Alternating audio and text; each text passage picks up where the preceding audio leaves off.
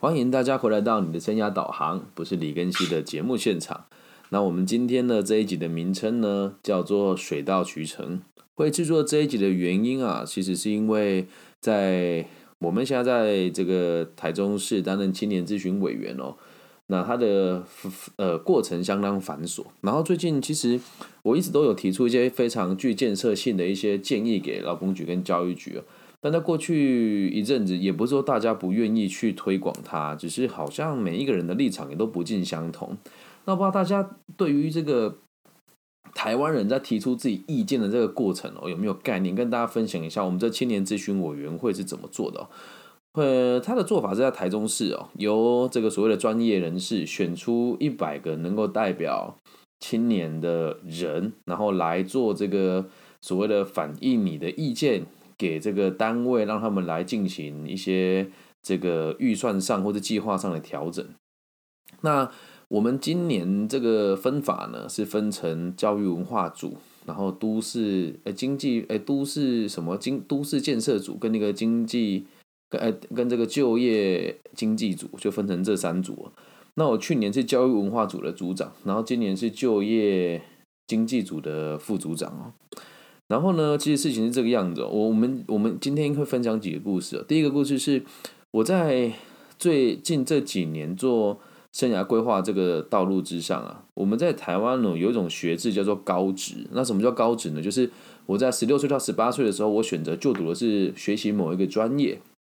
那这个专业可能会有这个呃所谓的土木工程啦、纺织啊、化学啦，然后食品啦，然后这个。诶，商业啦，啊，等等等等的，那放射啦、幼保啦、护理啦、附件啦这些的，那这样子的这个科别了，你要想哦，一般高中生学的，我们讲正统高中学这个，学这个语文啊、数学，然后历史地理啊，那要不然就是学物理、化学、数学还有语文这些东西，那其实它是很难实际应用到这个职场上。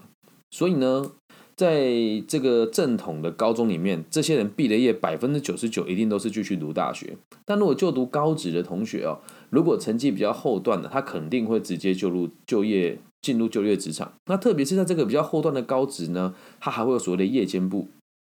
那夜间部也就是他一边白天上班，然后晚上再去读书。那你我都知道，在这样子的状况之下，读书成效肯定都不会太好嘛。那有一些孩子他还没有成年，所以在他毕业之后啊，他在毕业的之前呢，这边这个就业的辅导是由学校端，也就是教教育局来负责的。那他一旦呢，一旦毕业之后没有这个所谓的学生身份了，已经成年了，成为这个社会人士的时候，就是由劳工局负责。可是问题来了，现在在这个状况下去执行啊。这一群高职进修部或是成绩比较后段的高职同学，他们是马上就要进入职场的人，但是我们却没有给他们相对应的一些这个辅导作为。那你你有的人会都会说，我这前提案，他们就说有啊，我们都要请专家来做。那么请的这些专家来，要么是心理师，不嘛就是网络上你找得到那一些吹牛吹得很严重的生涯规划师，然后在演讲的现场，他们都在睡觉。那学生也不会给老师难堪嘛。我说啊，我来学校就是。混个文文凭，然后你们也不要刁难我，我也不要刁难你，所以课上完了，我文卷写写，我就回家哈。那所以对他们都没有任何的帮助。那原本这件事情我也是不是那么的上心啊？我觉得不干我的事嘛。有一次我被邀请到沙鹿高工演讲，在进修部的时候，然后学生结束之后来跟我讲说，老师真的很感谢你。我说为什么？他说因为我本来觉得我的生活就只有这样子的，但我听完你讲完之后，我觉得有无限的可能性。就这么多年，因为他们有的是留级嘛，有的是有案底，就是犯过错，然后被执行过、关过，再又出来读书。他说：“我觉得你能够让我们理解社会的阶级，而且有所改变。”那现在这个孩子其实也蛮特别，他现在在一个二手车行担任业务，而且做的也还不错，年收入没有个八十，有个一百吧。他过去在这个饮料店工作的时候，一年最多就三四十万就已经打死了。那我原本也就是不干我的事嘛，然后后来。台中家商，我把学校名字讲出来无所谓啊。就是他们学校进修部的同学，有某一年接受了我的辅导之后，那夜间部的同学去跟日间部的同学讲，我们找到一个老师做的还不错。那这个日间部的同学呢，就跑来跟我说，学校的这个就业辅导是怎么一回事？就两个字，荒谬。他会请心理师，一个没有找过工作的心理师，没有工作经验的心理师，没有管理经验的心理师来教这些人怎么做生涯规划。那这个孩子本来想要当歌手啊，那现在在我们的这个转型之下，现在也开始自己做这个所谓的直播，然后自己做自己的 demo，然后未来也有可能找经纪公司跟他合作。那其实这个东西我一直以来都觉得，我们应该没办法改变什么吧。但是一直直到有一天哦，在嘛我们台中有一间这个应该是慈明吧，对，慈明高中有有一支有一次进行一个专案，是一群这个原住民的小朋友来上我们我的课程，然后他们就是喜不喜欢上课，然后爱翘课，然后在学校问题很多，然后都跟校外人士。互动频繁的这种同学，然后上我的课之后，他们就说：“老师，听完你的课，我也不会继续好好上课。但我知道我不应该跟某一些社经地位比较差的人混在一起，因为确实像你说，他们对我都有目的。但我以前都觉得有人照顾我就是好事了嘛。然后这时候就有一个人说：‘嗯，如果啊，我那个谁谁谁哪一个朋友能上你的课，应该也会得到很多东西。’然后后来新闻过没有多久，就爆爆出这个学校有。”这个同学，然后去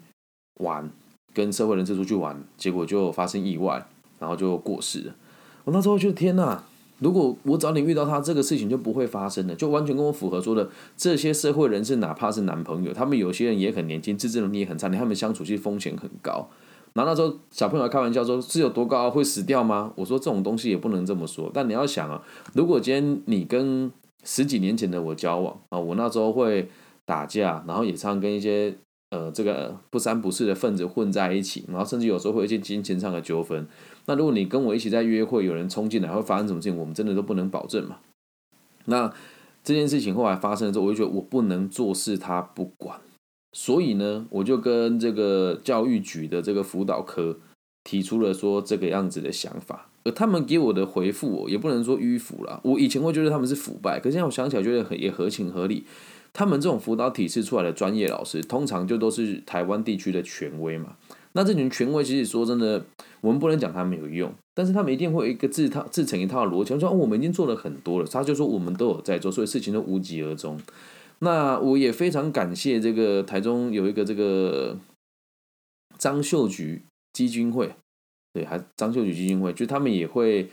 去承接一些专案来辅导一些可能犯过错的，或是这个高关怀少年嘛。那我也一直都跟他们合作，可是辅导科他们也对这件事情就是觉得，反正也也也没有很上心啊。那其实，在今年呢，我从教育文化组被调到经济发展组，我就发现，这群孩子一旦成年了之后，他们就会是由劳工局来负担，而劳工局却很少进到学校里面去帮他们做就业辅导。于是，我就在我们的委员会里面提出这个想法。那我在我这一组叫做就业经济组，我提出来这一组的组员没有什么人会有意见的原因，是因为这一组的人通常经济能力都比较好。那也有几位同学曾经上过我的课，所以他们对于我的提案就非常的支持。虽然没有很成熟，就很多人说：“哎，你好像要提的更具体点。”我跟他解释说：“如果今天预算有出来了，我可以提的很具体。但是问题是连预算都没有，我只能把这个想法提出来，再由这些局处的长官来决定他们该怎么去做这个执行嘛。”所以在我们这一组很快的就联署完就送出去了，然后我就跟我们协会的秘书长说：“那你在你的教教教育经济组也去推行看看吧。”然后其实，在这个过程当中，你就会发现，其实有有些人哦，他们在讨论事情的目的就是他表他他都是为你好，没有错。就比如说像我们这个教育文化组的组长叫马瑞成哦，我觉得他就很帮助。他说：“你这个提案，我觉得应该要修得更好。”然后你对这你对这些东西可能不是那么的了解啊，这群人的想法是什么？他就讲很多他的意见。那我我就想，哦，好吧，照你的方式去修正、去修改啊。然后也都改过了嘛，改过之后，在改之前，在这个就教育文化组里面，还有很多人跟我说什么？我觉得这个事情不没有很没有很急促啊，你这个提案不清不楚、不明不白，我就要再跟他们解释一次。然后我就我在想说，我的天呐，你们来当委员，竟然连这种道理都不懂啊！但是呢，也很顺利的就把它推行推过了嘛。然后推过了之后，因为每一组要达到三分之一的人签名才能够达标。那本来教育文化组也差一点点，话终于达标了。我本来觉得哦，好棒啊，事情可以解决。但是我突然想到一件事哦，今天就算我们两个组别的委员都提出了这个提案，也都通过，那要执行还是要很长一段时间呢。其实有点心寒呐，因为大家都知道我在台湾做这个教育都是义务义务的。然后很常看到其他的单位请的老师去是没有什么用的，这些单位也知道这些老师没什么用，但会因为有一些人会说我们不能看李根熙太常出现，我都是用免费的方式来辅导这群孩子。那所以大家如果有兴趣的话，你想要赞助我也都 OK 啊，我们也是一个合法的单位啊。好，如果你们有想要就是协助我做这些教育的事情啊，出钱啊、出力啊，我都可以接受，甚至提供我工作机会，而不是我来做，是给这群孩子做，我都会非常感激哦。然后我就觉得啊，又要一次无疾而终。然后后来呢，这个大会本来是一月十五号要开嘛，那这大会开了之后，就会请所有的这个长官一起来列席，说我们这次青年委员提出了什么政策，呃，提出了什么这个建议啊，然后希望我们可以这个协助他们来完成。那其实，在这个时候，我就会很想要去邀请那一些之前否定掉我的这些决定的长官来这边做咨询嘛，做咨做这个请教的动作。然后嘞，呃，我本来已经觉得好了，算了，反正大会都不开了嘛，这件事情应该就无疾而终了嘛。然后这时候真的，我觉得这通电话真的给我莫大的强心针了，因为这次之前还发生过一件事情，就是呃，我们发生了这个到学校去执行专案的时候，有一些来的老师态度不是很好，然后做事情的这个手脚不是很干净。然后就有学生说要诉诸媒体，但在我的立场是我们协助大家解决问题，诉诸媒体是绝对没有必要的嘛。所以就中间协调蛮多事情的啦。然后我的提议，长官他们都有听哦。就比如说之前有一次，就是如果你在这边是大专院校的同学，你有看过这个很烂的短片，在下留言帮我打加一哦。你明明是去听生涯规划或者是这个就业辅导演讲，就要你看那个一点作用、一点意义都没有的舞台剧，然后占你十五分钟，你不看他会说哦，这个是长官规定，你得看了。对，那在反映完之后，这个就业服务站的长官也说，哎，他们承诺会修正，今年也就真的修正了。那我觉得反正这个是小事啊。后来哦，我在前天晚上的时候接到了，哎，先下午的时候接到一通电话，是丰研就业服务站的这个杨站长，他打给我，跟我说，哎呀，你那个提案我有看到，你有什么事情可以直接跟我们说就好啦。你你就是有什么想法，我们都可以直接讨论，都那么熟了。我说。就站长，你不要误会，我不是说大家做的不好，我的我的说，我我是说我们还可以有更好的空间。那我目前合作到合作到跟协作到的就是杀戮高工跟这个大甲高工嘛。但是我还我后来这个站长提醒我说，我们跟这个丰源高商有合作过。哎，我说对对对，确实有。他说那以后有什么想法，你就直接跟我说。我们下个年度有哪一些计划，我们就会跟你一起讨论，我们一起来执行。你说好不好？然后我就想说，我真的很感动。我说，可是我这个提案大家都还没有过。然后他的回答是：其实你的这个，你在这个业界也一段时间了。我们其实每个人也都是看着你慢慢成长。这种对的事情，你一定要坚持做下去。然后我就说，可是这样会得罪很多人，真的不好意思。像这次这样可能会造成你的困扰。他说不会不会，绝对不会。因为像我们有在做事的人，就能够理解你的这个要求跟用意是什么。他跟我讲这句话，因为我跟他很熟，他是我的学长，只是我们很少会谈公司，因为我都是觉得大家怎么规划怎么做，我们就去执行啊，除非就是这次也不是说特意去提这个这个案件了。然后这边我真的要非常感谢这个我们就业服务处的处长美丽处长，就是他跟我讲话说，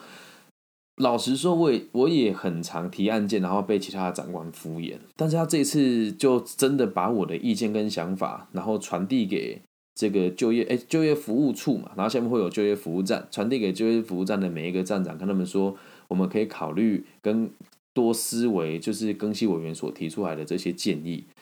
然后后来就是这件事情，就我们打算就开始执行了嘛。那我就觉得，其实你看哦，原原本如果我们在这样子提案，然后委员在里面吵吵闹闹，说什么我反对你，你赞成我。我我实在是很难理解，我提出这样子的建议，我必须得去听那些没有工作过、没有当过主管、没有就业辅导经验、没有这个没有这个社会跟管理观念的人提出的意见来反对我。其实以前开会我都是觉得无所谓啊，反正你们来开会，我就尽可能的分享我想知道、想给想让大家知道的事情嘛。那这件事情挂到电话之后，我就在想一个逻辑是：天哪！我已经可以做到，我说了一句话，然后可以让整个单位的局处的这个长官愿意打电话跟我讨论未来的方向怎么走，而重点是我们还没有任何的利害关系。那本来这个我觉得也没有什么，但今天下午哦，我去这个园林做这个就业辅导的讲座的时候。因为我们一起协办的这些老师跟随同的工作人员，其实也认识很久了。那其实我们在做这个行业啊，到什么地方都会被人家这样子，我们讲说捧得很高啦。然后今天就是我们在，因为在这个地方嘛，在我的故乡，所以有聊到一些地方人士的事情哦。然后在离开之前，我们就要讨论这个未来，就是整个这个生涯规划，还有这个台湾的这个我们所谓的职涯教育的走向就是当我要离开的时候，这两位老师哦，就是 career 就业情报这两位。老师哦，我们不要讲人家名字，因为没有征求人家同意哦。他们跟我讲，他们在跟我讲说谢谢啊，然后跟我讲说，那接下来我们要怎么就是一起做这件事情？我觉得很感动的原因是因为他们问我意见的时候，已经就是不是有些人会很客套哦哦哦，对我讲的很好，但没有他们是真的发自内心的跟你讨论，他们也觉得你的建议是有建设性的。所以就今天演讲完之后，然后我要去开车的时候，就有一种感觉是。年轻人，大家都要有耐心啊。然后有一句话讲的很好，叫做“水到渠成”。哦，水到渠成啊。但这个这个问题很有趣哦。然后就是在今天演讲结束之前，有个民众问一个问题哦，他就是跟我说：“诶，他就意意思就是说，你这么年轻可以做这么多事情啊，感觉很不容易啊。”然后他说他想要介绍一个对象给我啊，等等等等的。然后后来就是都结束之后，他跑来跟我讲说。嗯，我觉得我很想要问你怎么会这么的有自信，然后因为我都觉得自己永远都没有把事情准备好，我觉得对自己好没有自信，然后我就说出了一句我觉得很直击他心灵也，我也觉得很好奇，我怎么会讲出这句话？我说，其实啊，只要你没有准备好，你就永远都不会做到你想要做的事情。可是话说回来，你永远都没有准备好的一天。哦，这句话解释的很好。没有准备好，你永远都达不到你要的目标，而你永远都没有准备好的一天。然后我就跟他讲说，就像我这个样子啊，现在做到这个水平呢，就连我像今天要去园林做这个就业辅导的讲座，我也都是先跟这个地方的一些我们所谓的领导打过招呼，然后问他们最近在这边有哪一些问题，然后去调我们网络上的所有的资料，然后去看这个不同分区的关键字，最近在这个地方哪些求职诈骗的可能性。然后也把这个地区的这个求职的地方报的这个职缺都看过，是哪一些比较有可能有诈欺状况的东西写出来。那其实一般人都觉得，像我做了这么多，你问我说更新你课有准备好吗？我会说，嗯，我觉得还可以做得更好啦，但我愿意尝试看看。然后人都是这样哦，你觉得自己没有准备好，你就要一直做准备，而等到哪天机会来了之后，你就会发现，哎。我其实准备好了，别人会觉得你会觉得自己没有准备好，但别人会跟你说不用担心，你好好的去做就好了。这个就是水到渠成的道理，能够理解吧？所以分享给每一个你对于这个事情有坚持的人，然后对于目标远大的朋友，慢慢的你就会看到未来的目标。只要你每天都不停的累积，理解吗？所以跟大家分享也是说，你你因为我们在这个节目也开立了好一阵子了，到现在一年多了吧。然后我也很常在节目里面。半开玩笑的跟大家讲说，哎呦，我们节目都没有人听啊，然后我们节目的流量很小啊。可是我必须得跟大家讲，今年我们的流量是去年现在同期的十倍，还是有成长的。但也也会有个很现实的问题啊，就是我们现在这样继续下去会不会有盈利，我们不知道。所以这边也要非常感谢大家，就是竭尽所能的帮我把我的第一期的 NFT 有声书都已经全数卖完了啊，非常感谢大家的支持，这是我个人的。智慧结晶啊，放在元宇宙里面，大家如果想要的话，都可以跟我就是索取这个可以学习的管道。那我也会用这样子的角度继续来做生涯规划跟这个所谓的青年教育的这个逻辑。那我也会持续的让我自己能够在各个领域都能够取得更崇高的地位。目的不是钱，目的是让大家愿意用我的方式来进行管理跟经营你周遭的每一个。不同的关系，懂吗？那我也会以身作则，让自己慢慢成长。所以在迷惘的过程的你，或是你觉得现在好像自己做的不是那么的好，要有耐心，然后要相信自己，要相信自己已经准备好了。即使没有准备好也没有关系，只要别人觉得你 OK，那就是 OK 了，懂吗？我们不是要讲说什么要年少有成或者赚很多钱，只是要让你知道，目标如果远大的话，本来就很难追求到。之所以它困难，所以才有才有必要让我们花这么长的时间去追求，这样能够理解吗？水到渠成，追求每一件事情都应该这么做。那你如果跟我说老师，我只是想要考一间好的大学，我必须得跟你讲，这叫短视尽力。如果你考一间好的大学的目的只是找一份工作的话，那你就是社会的畜社畜，懂吧？所以我们讲远大的目标是，比较假设说把周遭人都顾好，或者让社会变得更好，或者在某个业界找出更突出的表现，去帮助更多不同的人啊。如果有这么庞大的志向，或者我要成为某个领域的第一，照顾更多人，那这个事情你就得需要坚持。那如果你要只是金钱、地位跟权力，就没有水到渠成这件事啊。你要记得，所有的名跟利都是暂时的。啊，我那天有说一句话嘛，说你你别人有多需要你，你就有多重要。所以“水到渠成”这个词哦，不是拿来给人家经商用的，也不是拿来给人家追求名利用的，而是拿来让你自己有一颗善良的心去坚持，觉得你正确的理念，才有办法用“水到渠成”这句话来勉励你自己。以上就是这一集全部的内容啦，也是类似这种 vlog 的概念吧，希望大家喜欢哦。然后我也会继续以身作则的，用这种方式在网络上推广我认为正确的生涯规划的这个目标。其实现在我们这个开各个直播啊，以前全盛期的时候都有一二十人，甚至要有上百人来听哦。那最近也算是流量掉下来了嘛，现在全部加起来有十个人，就算还还不错了。但是我们还是一样会继续坚持下去，水到渠成。那如果真的哪一天听的人都没有了，我们可能就要换个方式执行，也没什么大不了。但是想要推广这个概念的心，从来都没有骗过。好吗？那这一集就是全部的内容，就录到这个地方喽。如果大家喜欢的话，记得帮我分享、按赞、加订阅。那如果你是大陆地区的朋友，可以加我的微信号，我的微信是 B 五幺五二零零幺。那其他地区的朋友呢，就可以追踪我的 IG 或是 Facebook，是 YouTube。那我的 YouTube 现在追踪人数也不多啦，希望有朝一日可以破一千人，就可以开盈利了哦。那感谢大家今天的收听。那最后的最后，要邀请大家。在听完节目之后，如果觉得还蛮不错的，然后有感动的感觉，帮我找一个让你舒服的角落，祝福这个这个每一个在听这个节目的听众，包含你，包含我，都可以一切平安、健康、顺心。我爱你们，希望我们的节目可以让社会有更多安定的可能性。拜拜。